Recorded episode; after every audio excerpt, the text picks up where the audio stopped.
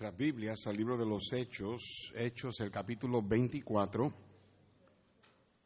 Hechos capítulo 24, leeremos versículos 24 al 27. Hechos capítulo 24, versículos 24 al 27. Nos ponemos de pies, hermanos, para la lectura de la Biblia. Yo leeré el versículo 24 y ustedes conmigo el 25 y así hasta el 27 nos alternaremos. Hechos 24, 24, todos puestos de pies para la lectura de la palabra de Dios. Algunos días después, viniendo Félix con Drusila su mujer, que era judía, llamó a Pablo y le oyó acerca de la fe en Jesucristo. Pero al disertar Pablo acerca de la justicia, del dominio propio y del juicio venidero, Félix se espantó y dijo, ahora vete pero cuando tenga oportunidad te llamaré. Esperaba también con esto que Pablo le diera dinero para que le soltase, por lo cual muchas veces lo hacía venir y hablaba con él. Pero al cabo de dos años recibió Félix por sucesor a Porcio Festo, y queriendo Félix congraciarse con los judíos, dejó preso a Pablo. Vamos a orar. Padre Señor, venimos ahora ante tu presencia para pedirte que por favor prepares nuestros corazones para recibir la, enseñanza de la predicación de tu palabra. Señor, tú, tú conoces aquí a todos y sabes, Padre Santo, quiénes te pertenecen y quiénes no.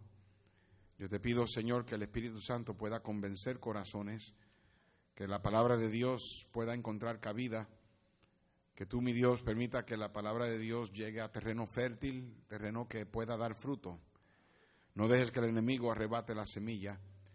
Y Padre Señor, ayúdanos a no dejar que la semilla que sea plantada sea ahogada, que no sea ahogada por los afanes y las riquezas de este mundo. Pedimos ahora, Señor, tu bendición.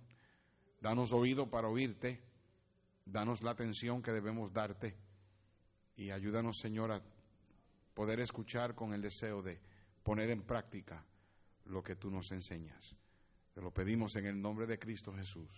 Amén. Pueden tomar asiento, hermanos.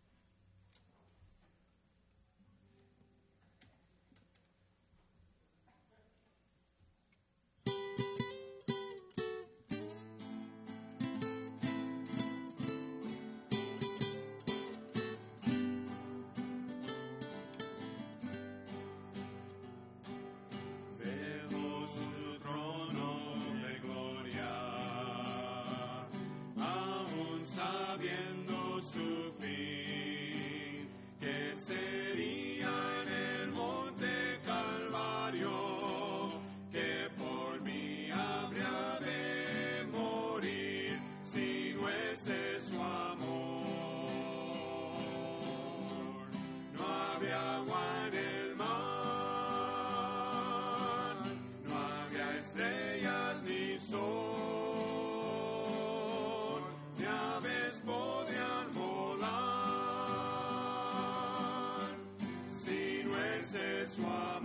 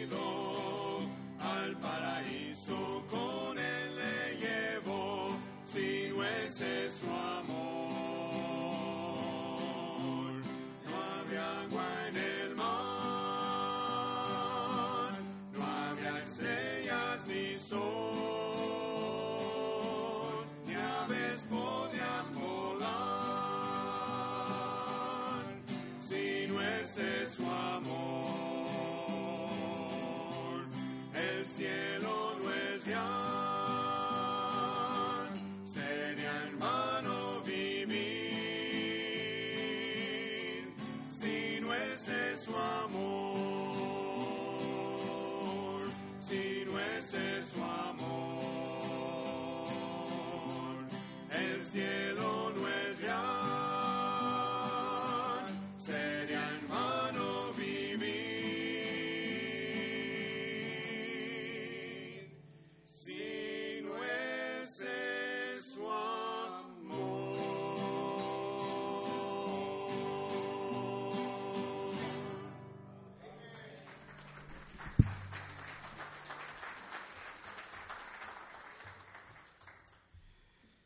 6 de diciembre del 1829, dos hombres, George Wilson y James Porter, robaron el correo de los Estados Unidos en el estado de Pensilvania.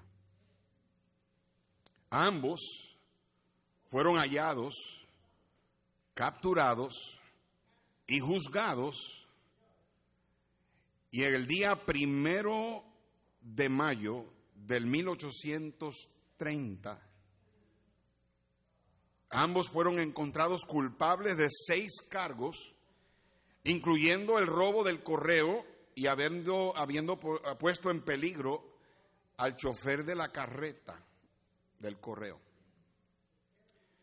Y el 27 de mayo fueron sentenciados a la muerte por la ahorca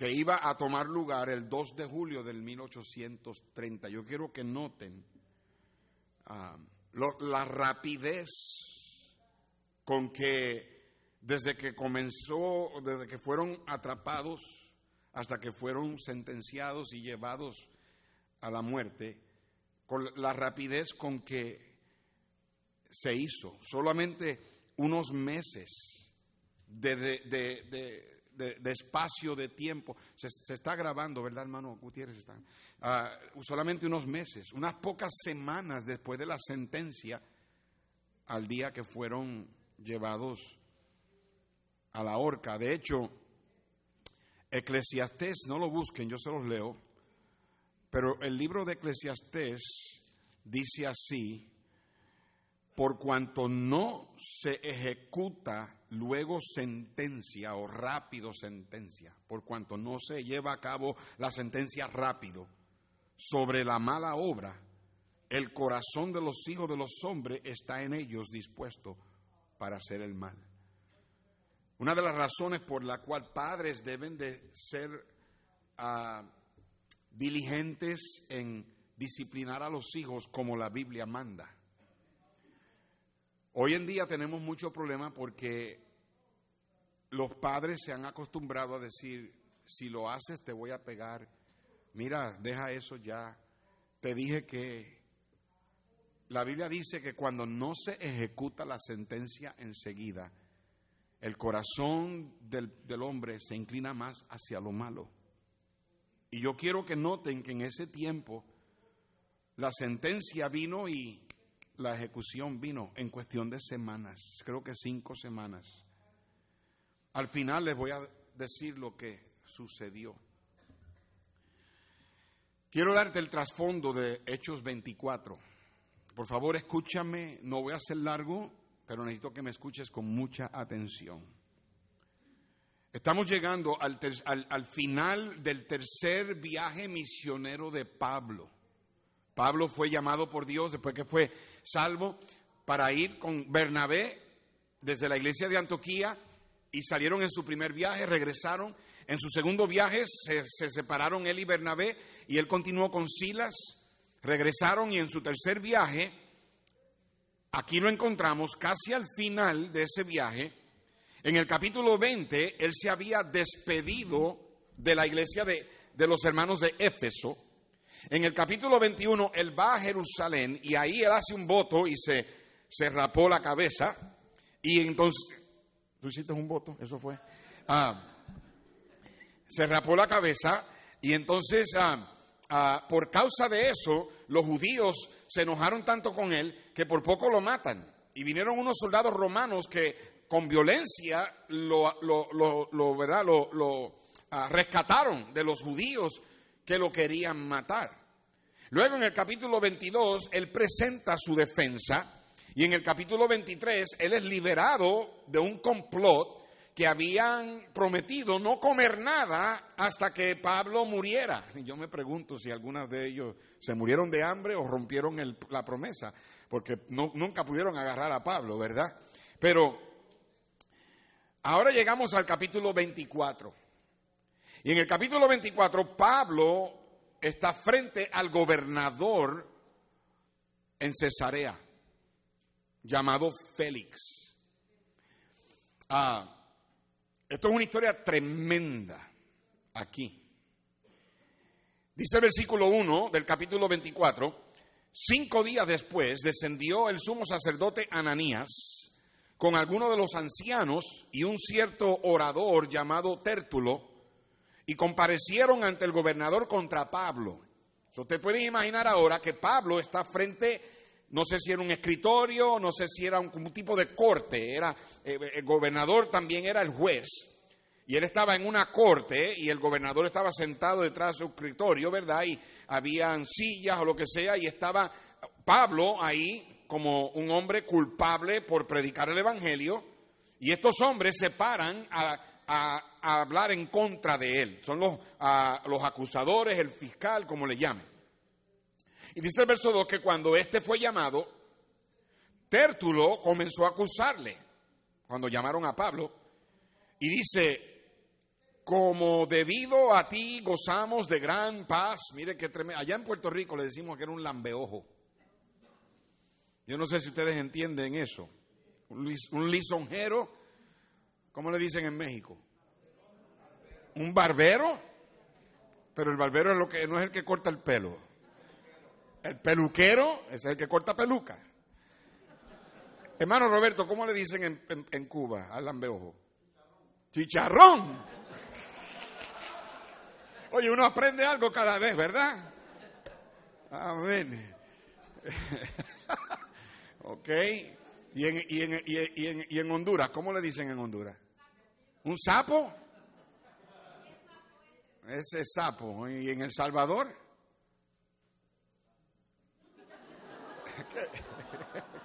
¿Qué, dijo?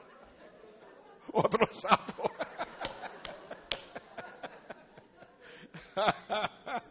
All right, wow, tremendo, ¿verdad? Y mira, dice aquí, como, como debido a ti gozamos de gran paz, y muchas cosas son bien gobernadas en el pueblo por tu prudencia. Oh, excelentísimo Félix. Yo me imagino, ese Félix se le estaba inflando ahí toda su, como en Puerto Rico, el, gallo picú, el, pollo picú, pollo picú, ¿quién eres tú? Y el, el comercial, el pollo decía, mira qué jugosos mis muslitos. Pollo picú, ¿quién eres tú? Mira mis alitas, qué bonitas. Y decía, y alábate pollo que mañana te guisan. Y eso es lo que está pasando aquí. Ese es un himno especial. Que, anyway. Um, Dice, lo recibimos en todo tiempo y en todo lugar con toda gratitud. Pero por no molestarte más largamente, te ruego que nos oigas brevemente conforme a tu equidad. Porque hemos hallado que este hombre es una plaga. Mira cómo llaman a Pablo, una plaga, una pestilencia.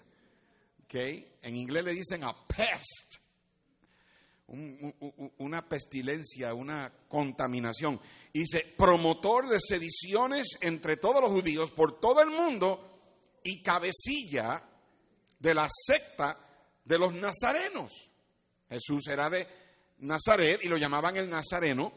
Y aquí lo están acusando a él de ser el líder de la ganga, de la pandilla. ¿Ok? Entonces dice en el sexto, intentó también profanar el templo y prendiéndole quisimos juzgarle conforme a nuestra ley. Pero interviniendo el tribuno Licias, con gran violencia le quitó de nuestras manos, mandando a sus acusadores que viniesen a ti. Tú mismo, pues, al juzgarle, podrás informarte de todas estas cosas de que le acusamos. Los judíos también confirmaban, diciendo así, ser, así todo. Hablándole, perdón, habiéndole hecho señar el gobernador a Pablo para que hablase, este respondió, porque sé que desde hace muchos años eres juez de esta nación, con buen ánimo haré mi defensa. Me encanta Pablo. Te puedes imaginar tal vez un tipo de tarima como esta, y una silla aquí atrás, y un tipo de escritorio en corte, como en corte, y ahí está el gobernador Félix, quien era el juez supremo. Y ahí está Tértulo y Ananías y todos los judíos, judíos acusando a Pablo de todas estas cosas. Y cuando él termina de hablar, el acusador, me imagino a Félix haciéndole señal a, Pablo, habla tú ahora. Y él dice, yo voy a, con mucho ánimo, a dar mi defensa. Verso 11, como tú puedes cerciorarte, no hace más de 12 días que subí a adorar a Jerusalén y no me hallaron disputando con ninguno, ni amotinando a la multitud, ni en el templo, ni en la sinagoga, ni en la ciudad. Ni te pueden probar las cosas de que ahora me acusan. Pero esto te confieso, que según el camino que ellos llaman herejía, así sirvo al Dios de mis padres, creyendo todas las cosas que en la ley y en los profetas están escritas, teniendo esperanza en Dios, la cual ellos también abrigan, de que ha de haber resurrección de los muertos, así de justos como de injustos. Y por esto procuro tener siempre una conciencia sin ofensa ante Dios y ante los hombres. Ahora, no voy a tomar el tiempo para leer el resto de la defensa de Pablo. Pero te puedes imaginar a Pablo diciéndote, diciéndole a Félix, te, garantizo que cuando termines de investigar todo, te vas a dar cuenta de que todo lo que ellos dicen de mí es mentira. Y por eso, con buen ánimo, presento mi defensa. Ahora llegamos al verso 24. Algunos días después, viniendo Félix con Drusila, su mujer, que era judía, llamó a Pablo y le oyó acerca de la fe en Jesucristo. Dicho sea de paso, no pusieron a Pablo en cárcel. En el verso 22 dice, entonces Félix, oídas estas cosas, estando bien informado de este camino, les aplazó diciendo, cuando descendiera el tribuno Licias, acabaré de conocer de vosotros, a perdón, de vuestro asunto, y mandó al centurión que se custodiase a Pablo, pero que se le concediese alguna libertad y de no impedirle a ninguno de los suyos servirle o venir a él. So, Pablo tenía hasta cierto punto cierta libertad. Ahora Félix viene y lo llama, verso 25. Pero al disertar, la palabra disertar significa hacer lógica, hacer razonamiento, razonar. Pablo razonaba con el gobernador. Pero al disertar Pablo acerca de la justicia, del dominio propio y del juicio venidero, Félix se espantó. Esa palabra significa que comenzó a temblar. Imagínate la convicción en el corazón de este hombre. Pero le dice, ahora vete. Vete ahora. En otras palabras, no voy a hacer nada al respecto ahora.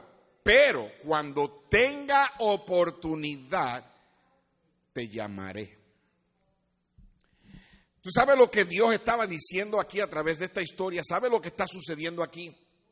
Dios le estaba hablando al gobernador, al corazón del gobernador, por medio de Pablo.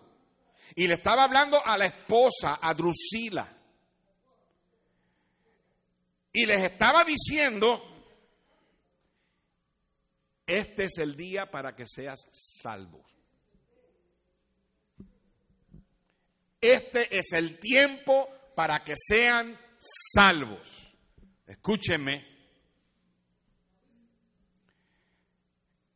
¿Te das cuenta de que hay tal cosa para todo el mundo como el tiempo escogido por Dios para que usted sea salvo? Si tú estás aquí en esta mañana y tú no sabes que cuando mueras vas a ir al cielo, con seguridad, si tú no estás con toda la certeza de que tu nombre está escrito en el libro de la vida, si no tienes la certeza de que has nacido otra vez, perdóname que lo ponga de esta manera, pero a ti te debería dar miedo de irte al infierno. Te debe dar miedo, te debe de espantar de que si algo te pasa y te mueres, un segundo después de la muerte vas a terminar en un lugar de tormento eterno, sin la esperanza de salir de ahí.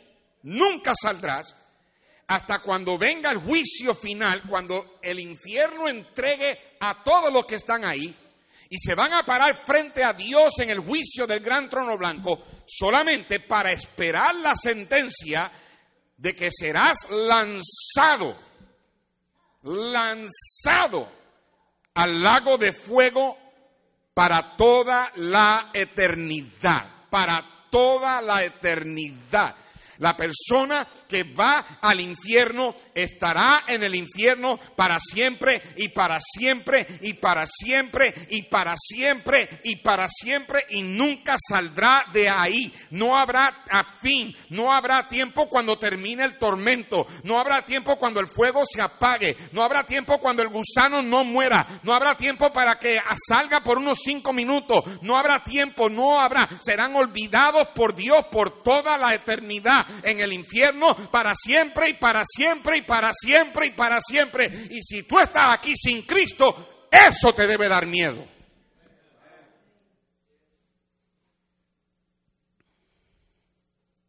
Estos son uno de los pasajes más tristes de la Biblia entera.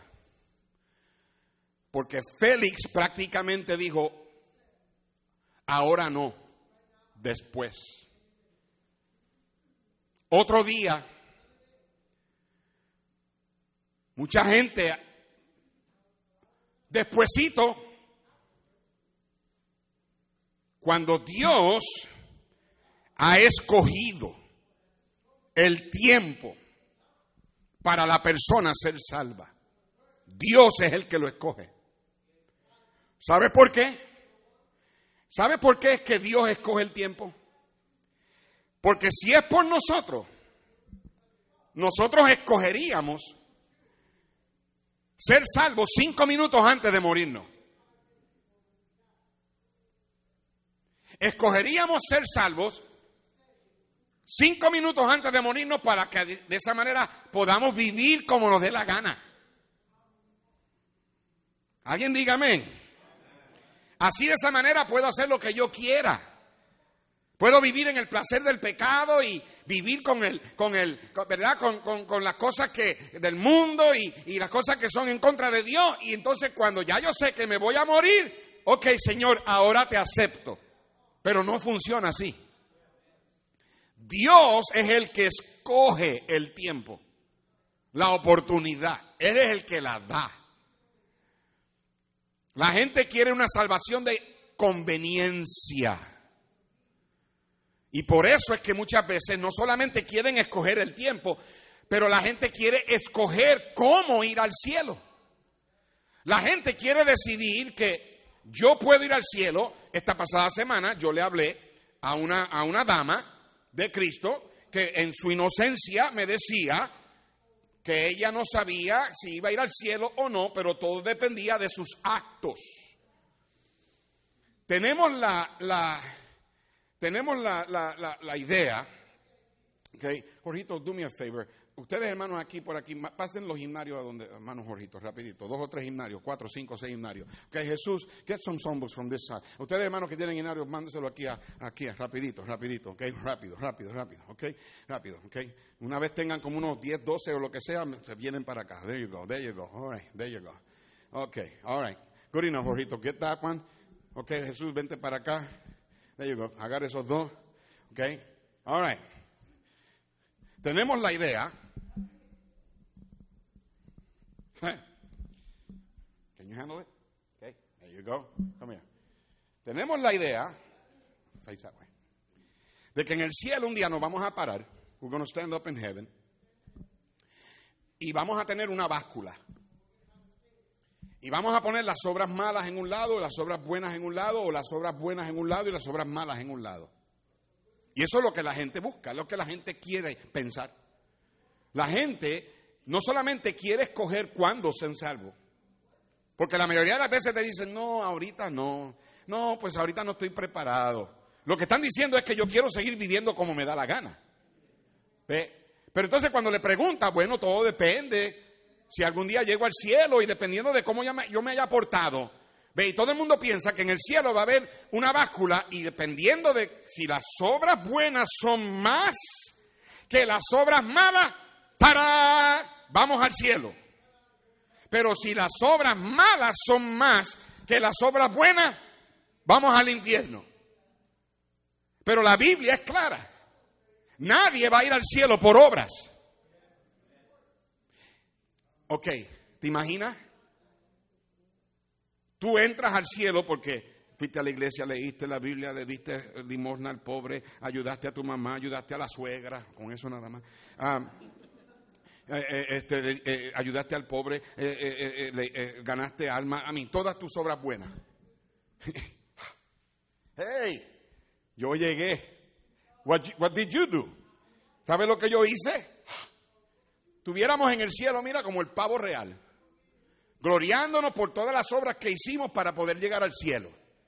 Por eso es que la Biblia dice, porque por gracia sois que, por medio de la y esto no de vosotros, pues es don de Dios, no por ¿para qué? All right, guys, you can take him to the usher station and go back to your seat. Thank you. ¿Están conmigo? No, sígueme bien. La Biblia dice en, en Isaías 64, 6, no lo busque, no hay tiempo. Todas nuestras obras de justicia son como qué? Son como qué? Trapo de inmundicia. ¿Sabe lo que era un trapo de inmundicia? Cuando los leprosos estaban llenos de llaga y la pus, la porquería salía de la piel.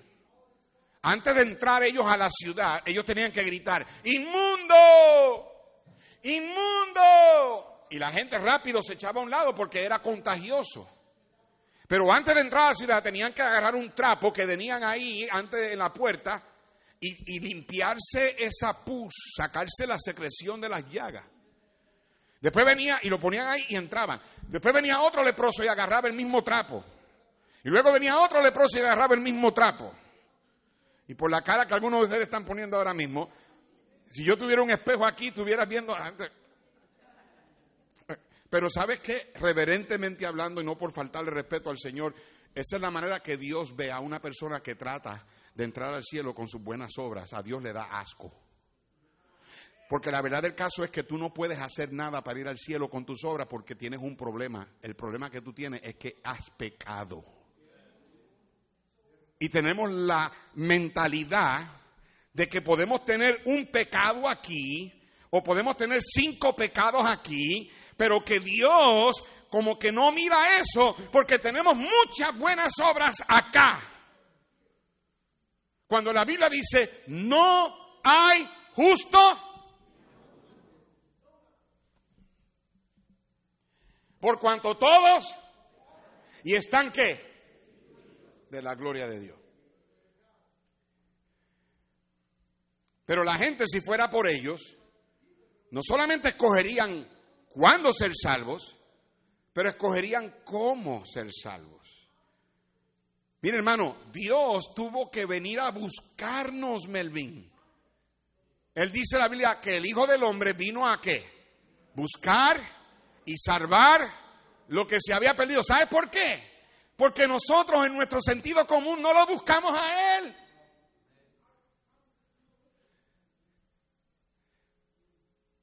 El incrédulo no lo busca a Él y a veces los cristianos no lo quieren buscar a Él.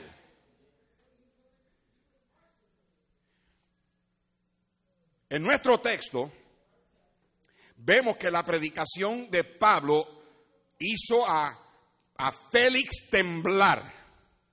El hombre estaba espantado. El hombre estaba lleno de pánico. Pero la Biblia dice que le dijo, vete, Ah, ah, todavía no. en otra oportunidad te mandaré a buscar. No dándose cuenta de que ese momento era el momento que Dios había escogido para él y Drusila ser salvos. ¿Usted sabe cuánta gente está en el infierno porque esperaron hasta, hasta después? ¿Cuánta gente van a estar gritando en el infierno para siempre? Clamando a Dios por misericordia, sácame de aquí. Todo porque una vez alguien vino y le dio el plan de salvación, lo hago después. ¿Sabe qué es más triste de eso? Que tal vez aquí dentro de este auditorio hay hermanos en Cristo, bueno, supuestos hermanos, aquí que el Espíritu Santo te ha, hablado y te ha, te ha picoteado el corazón. Y cuando yo predico de la salvación, algo dentro de ti te dice que tú no eres salvo. Pero no la vergüenza de pasar al frente. No, es que ¿qué van a decir? No, yo lo hago después. y no te das cuenta que la oportunidad Dios te la está dando.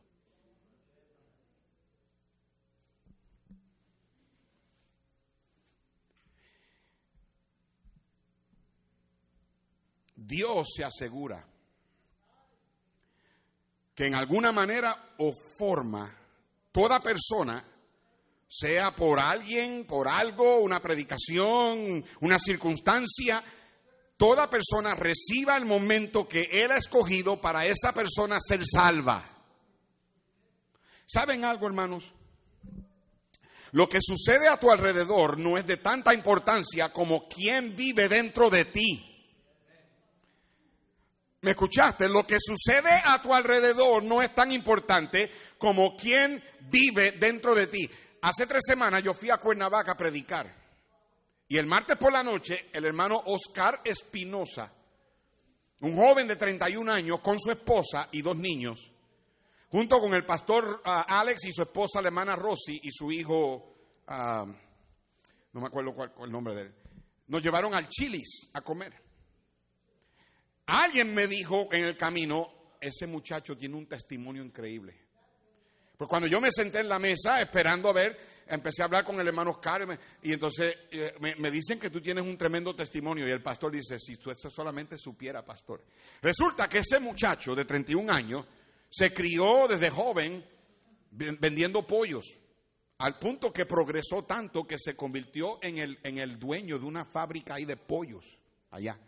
Literalmente, llevan pollos a las casas, eh, eh, un, un, negocio que le ha hecho a él buen, buen dinero.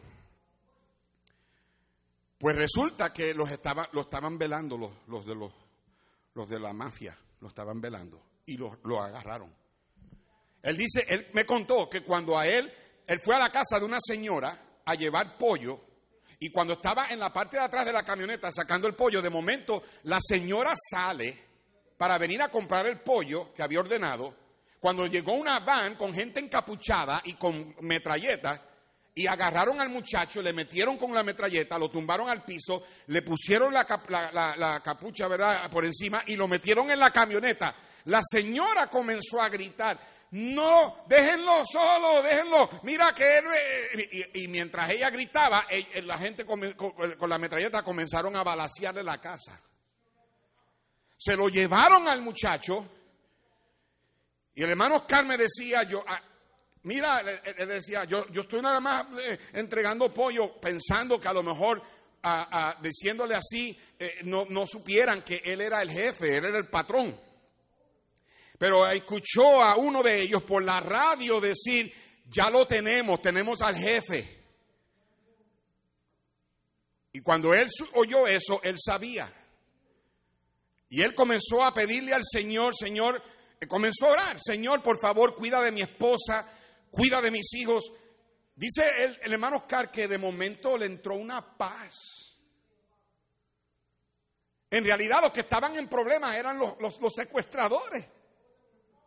Pero él empezó a orar, hasta dijo, Señor, te pido por estos hombres que me están secuestrando, que tú tengas misericordia y que alguien les hable de Cristo para que no vayan al infierno. Y comenzaron a gritarle, cállate la boca, deja de estar orando. Y el hermano Oscar dijo que de momento le entró una paz. me voy contigo, Señor. Y como algo pasó, que de momento hubieron patrullas de policía alrededor de donde ellos estaban, que ellos pensaron que alguien había reportado la van, se metieron en un callejón y, y, el otro lado de, la radio él le dijo a, al que estaba en la van, le dijo, mátalo, mátalo y déjalo.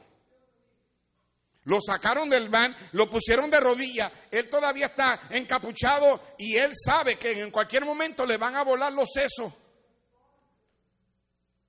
Y él oía a los hombres, no, no lo podemos, mira la policía que de momento hubo silencio y él ahí arrodillado. Hey, están aquí. No, se, se fueron y lo dejaron.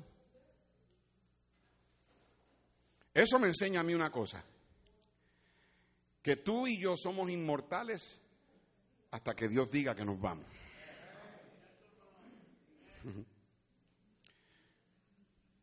Pero es más importante quién vive dentro de ti que lo que está pasando a tu alrededor. La razón por qué ese joven tenía paz es porque Cristo vive en él. La verdad es que los secuestradores estaban más en problemas que ese muchacho. Un comentarista dijo que Félix era el gobernador que menos respeto le tenía a la ley. Él era uno de los más corruptos. Dice la Biblia en el versículo 26 que él esperaba que Pablo le diera una mordida. Tú me pagas, yo te suelto. Drusila era una mujer malvada. Había abandonado a su esposo para casarse con Félix. Era judía. Su bisabuelo fue Herodes, el que mandó a matar a los bebés de dos años en el tiempo del nacimiento de Cristo. Y el papá de ella fue el que mató y decapitó a Jacobo y luego dejó a, Pedro en la cárcel cuando el ángel lo sacó de la cárcel. Estos dos individuos, Félix y Drusila, están frente a Pablo. ¿Te imaginas? ¿Te imaginas? Interesante. Ellos están temblando Pablo les está predicando y ellos temblando. Y él acá decía, yo con ánimo, con gozo te voy a decir. ¿Tú te das cuenta de la diferencia que Cristo hace en uno? Era el tiempo de Félix para ser salvo, porque Dios le, había mandado un mensajero. Aquí hay, hay gente que este es el día que Dios te está dando a ti para que seas salvo. Hoy. Después de hoy, tal vez tú no vuelvas a tener otra oportunidad, aunque te digas después. Cuando Dios envía un mensajero, mejor es que escuches. Era el tiempo de Félix para ser salvo porque Dios le dio un mensaje de salvación. La Biblia dice que Pablo disertaba, razonaba, hacía lógica con él. Le habló de tres cosas. En Isaías Dice la Biblia que el profeta decía, eh, eh, eh, estemos a cuenta, Dios dice que estemos a cuenta, razonemos. Si tus pecados fueran como la grana, serán emblanquecidos como la nieve. ¿Sabe cómo el ateo, el ateo razona? El ateo, el ateo dice, él ve, él ve a, la computadora y dice, wow, eso lo tuvo que haber hecho alguien. Él ve el carro y dice, wow, eso lo tuvo que haber hecho alguien. Él ve los animales y dice, wow, eso lo tuvo que haber hecho alguien. Él ve la naturaleza y él, dice, eso lo tuvo que haber hecho alguien. Se mira en el espejo y se, y se mira a sí mismo y dice, a mí no me hicieron, yo evolucioné del mono. Yo salí del chango. imagínate así. Ah, por eso que la ley lo llama un necio, porque dice la Biblia, el necio dice en su corazón que no hay Dios. Es tiempo para alguien ser salvo cuando Dios envía un mensajero, cuando Dios te da un mensaje claro. Y el mensaje de Pablo era de tres puntos. Le habló de la justicia, del dominio propio y del juicio venidero. Ahí lo dice en el versículo 25. Pero al disertar Pablo acerca de la justicia, del dominio propio, del juicio venidero. ¿Qué era la justicia? La justicia es estar bien con Dios, es justificarte delante de Dios. Tienes que tratar con el pecado porque todos somos pecadores. Tú y yo tenemos un problema, hemos pecado contra Dios, pero hoy día la gente no quiere ni usar la palabra pecado. Ahora lo llaman error, le llaman falla, le llaman una debilidad, le llaman una enfermedad, le llaman una tendencia a lo malo, pero la Biblia lo llama pecado. Y la Biblia dice que no hay justo ni a uno, por cuanto todos pecaron y están destituidos de la gloria de Dios.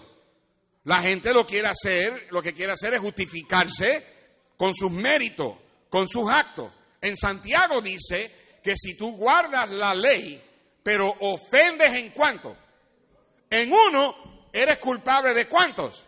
De todos si fallaste una vez. Lo que queremos es desviar la mirada de un pecado para tratar de justificarnos con un montón de obras buenas. O yo creo que Dios me va a dejar entrar dependiendo de cuán bien yo me porte y cuántos actos buenos yo haga. Lo siento, pero tus actos buenos no te van a dar salvación. En vez de preocuparte por cuántos actos buenos hace, preocúpate porque alguien pague por tu pecado. La ofensa es contra Dios. Si una persona te dispara en el pie, ¡pa! y te vuela un dedo, tú le dices, no, es solamente un dedo, no hay problema. Ah, no, la ofensa es contra la persona. Si robas un banco y a la policía te atrapa, la policía no le importa cuán buen esposo eres y que, y que, y que tú vas a la iglesia. Eso no les importa nada. Hermanos, no podemos excusar el pecado. No vamos a pararnos frente a Dios con una báscula, con lo bueno en un lado y con lo malo en el otro. Pablo le estaba diciendo a Félix que aunque él era el gobernador, él seguía siendo un pecador perdido. Y Félix, al igual que toda persona, tiene un problema con el pecado que resolver. No trates de justificarte no trates de decir que de alguna manera u otra vas a llegar al cielo. Si tú estás aquí esta mañana y tú no sabes que vas a ir al cielo, por favor no pierdas la oportunidad. No te vayas de aquí diciendo lo puedo hacer otro día. No te vayas de aquí diciendo pues tal vez en otra, porque tú no sabes si vas a tener otra. Esta es la oportunidad que Dios te está dando. Le habló del dominio propio, que era el dominio propio, el control de sí mismo. Imagínate, por favor, sígueme, estoy por terminar. Imagínate a Pablo hablándole a este gobernador que era un asesino, que había cometido extorsión, adulterio, un desenfrenado, un vicioso, un corrupto, hablándole del dominio propio. Hermano, mira, hoy día vivimos en tiempos donde la gente no tiene control propio. La gente quiere hacer lo que le da la gana. Viven desenfrenados. No quieren ser responsables por sus acciones.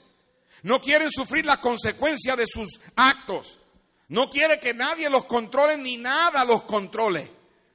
Y Pablo le está diciendo a este hombre que vivía fuera de control acerca del dominio propio. Con razón estaba espantado.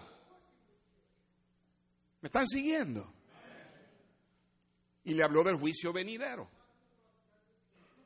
Mira lo que dice en Hechos 17, rapidito, vea capítulo 17 de Hechos, versículo 30.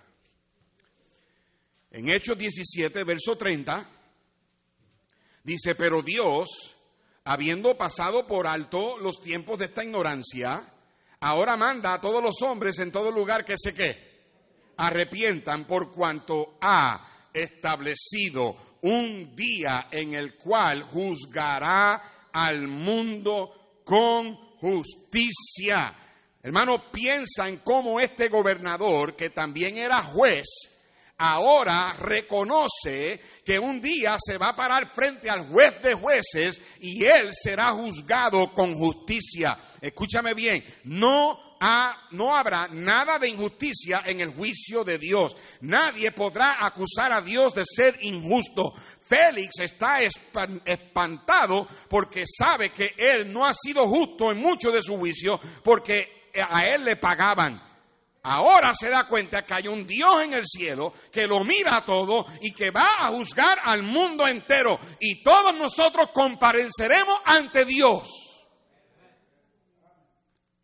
Era tiempo para Félix y Drusila ser salvos. Y hubiese sido sabio para ellos haberse olvidado de las riquezas, de la posición, de la fama, y hubiesen aceptado a Cristo porque no hay mejor tiempo de tú y yo ser salvos que el tiempo que Dios escoge para ti ser salvo. Era tiempo para él ser salvo cuando, porque Dios envió a un mensajero. Y, y, si Dios te ha dado un mensajero, si Dios, tal vez hoy es el día que Dios te ha dado un mensajero que te esté diciendo, y tal vez hay gente aquí que llevas miembro de esta iglesia y tú crees que porque eres miembro de una iglesia, porque te sientas a cantar, porque eres hijo de un maestro de escuela dominical, tú te crees que porque vienes a este lugar, eso es lo que te garantiza a ti a, a ir al cielo. Mejor es que tú sepas con toda seguridad de que tú has nacido otra vez.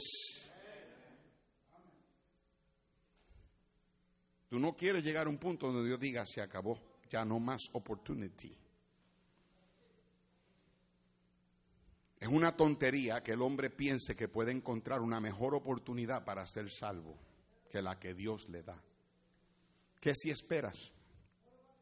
Hay gente que esperó y Dios le dio otra oportunidad y fueron salvos.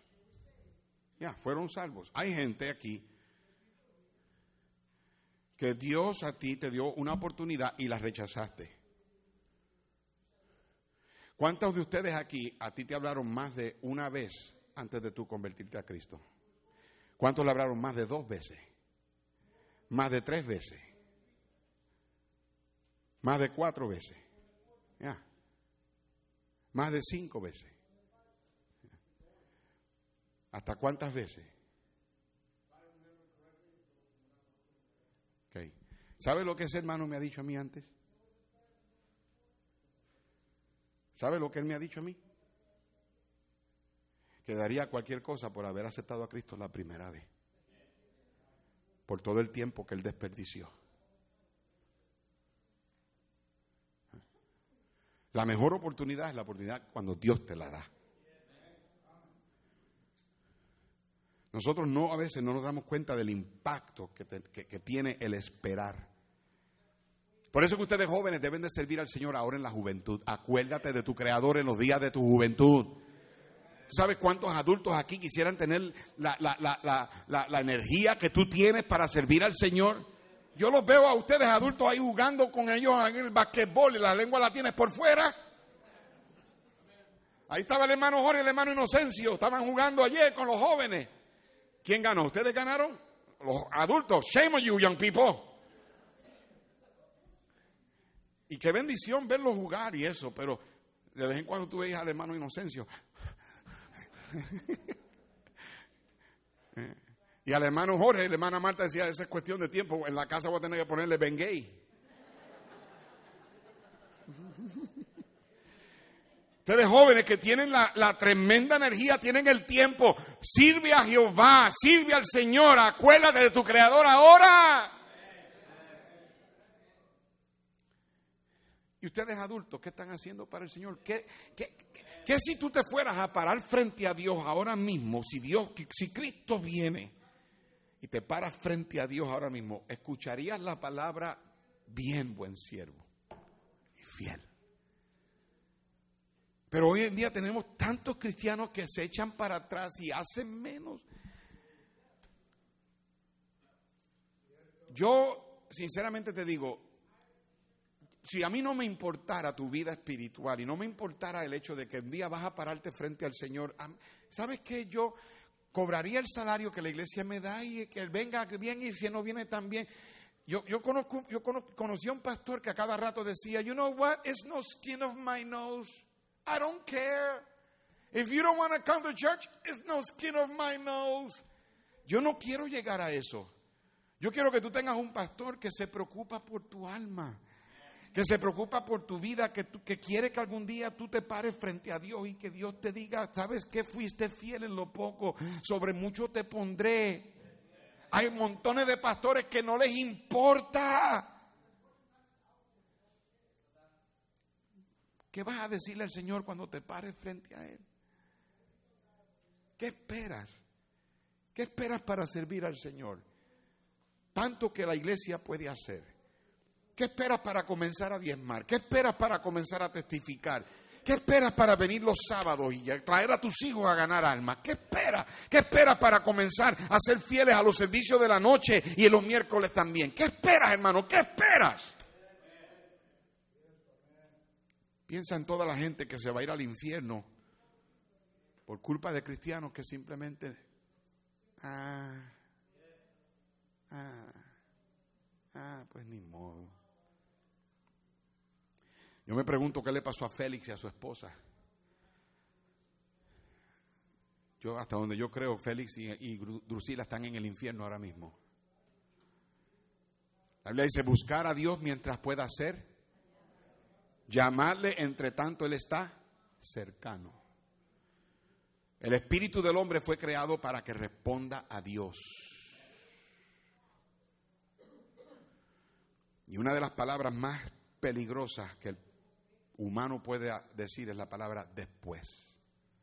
Después. Later. Later. La Biblia dice que Dios no contenderá para siempre con el hombre. Dios es paciente, pero no significa que tendrás oportunidades y oportunidades para ser salvo o para servir al Señor. Él tiene la línea trazada y si la cruzas y no aceptas a Cristo, Dios va a decir, se acabó. Cuando yo estaba en Venezuela, años atrás, y le hablé al señor Contreras, el avión se canceló el vuelo y me llevaron a un hotel y él, era el taxista y yo le hablé de Cristo y así mismo como Félix me dejó con las palabras en la boca. Pero al otro día, cuando papi me escribió un texto diciéndome que el pastor Hernán allá, mi pastor en Puerto Rico, había muerto esa mañana con un ataque del corazón y yo empecé a llorar, yo empecé a hablarle de Cristo otra vez al señor Contreras y cuando estábamos en la puerta de las salidas internacionales, ahí frente en el aeropuerto, le pregunté al señor Contreras, señor Contreras, yo le decía al señor Contreras, es que no te das cuenta de que Dios canceló mi vuelo y que Dios permitió que yo estuviera aquí para hablarte a ti de Cristo, no te das cuenta de que mi pastor se fue con el Señor para que yo te hable del cielo, que puede, que tú puedes ir a vivir a ese cielo si simplemente aceptas a Cristo. Yo estaba llorando y llorando y cuando llegamos al frente al aeropuerto, él me dijo, sí, pastor, ahora sí. Yo nunca más volví a ver al señor Contreras.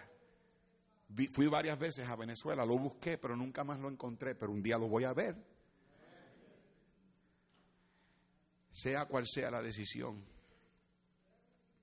que tengas que hacer, no esperes. Nunca se me olvida, allá en Puerto Rico, yo tenía como 16 años y un joven vino a la iglesia, tenía una cara pero bien enojado, no quería estar en el servicio y el pastor Hernán estaba predicando y él estaba sentado ahí, así todo enojado y todo. De momento, en el medio de la predicación, ese muchacho se levanta y salió y se fue por la puerta y uno de los diáconos se le fue detrás y le dijo a ese muchacho, oye, ¿qué pasó? ¿Por qué te no? No, que, que se cree ese hombre, ese hombre se cree que me puede controlar. Mira, mi hijo, es por tu bien, le trató de hablar. ¿Sabes qué? Escucha, Dios te ama. No, no, no, yo, quiero, yo no voy a hacer eso ahora, yo no tengo tiempo para eso ahora. A las 5 de la mañana, esa misma mañana, esa madrugada, arropó el carro alrededor de un poste, se mató. Ni pudieron abrir el ataúd. Por esperar. What are you waiting for? Comencé con la historia de James Porter y George Wilson, sentenciados a la horca. El 2 de julio James Porter fue ahorcado, lo llevaron a la plataforma, tiraron de la palanca y, ahí quedó ahorcado. Pero a George Wilson no lo ahorcaron. Porque unos días antes de la, de la, de la sentencia, de la ejecución, unos amigos de influencia convencieron al presidente de Estados Unidos que le perdonara la sentencia. De acuerdo con la historia, George Wilson, escucha esto, no aceptó el perdón. Fue llevado a corte otra vez para que lo obligaran a aceptar el perdón. Pero él no lo quiso aceptar. El caso fue hasta la Corte Suprema y allí se decidió que en la Corte no puede darle perdón a nadie a menos que el acusado lo acepte. El perdón es un acto de gracia que perdona al culpable, pero el perdón no está completo si el culpable no lo acepta. Y él escogió la muerte en lugar de la vida y de ahí se fue a la plataforma donde lo ahorcaron. Mi querido amigo, mi querida amiga, el Señor murió en la cruz para que tú y yo no nos perdiéramos en el infierno y fuéramos perdonados. Todo está pagado, todo. Alguien pregunta, pero si Cristo murió por todos, entonces ¿por qué no todos van al infierno? Porque el perdón tiene que ser aceptado. Y no es como tú digas, y no es cuando tú digas, es cuando Dios dice y como Dios dice. Y si aquí estás en esta mañana y no sabes, o si tú eres un miembro incrédulo, si tú eres uno de esos que luchas, porque tú sabes dentro de tu corazón que Cristo no vive ahí dentro, tal vez hoy, this is it. After today, that's it. ¿Qué vas a hacer con Cristo? Señor,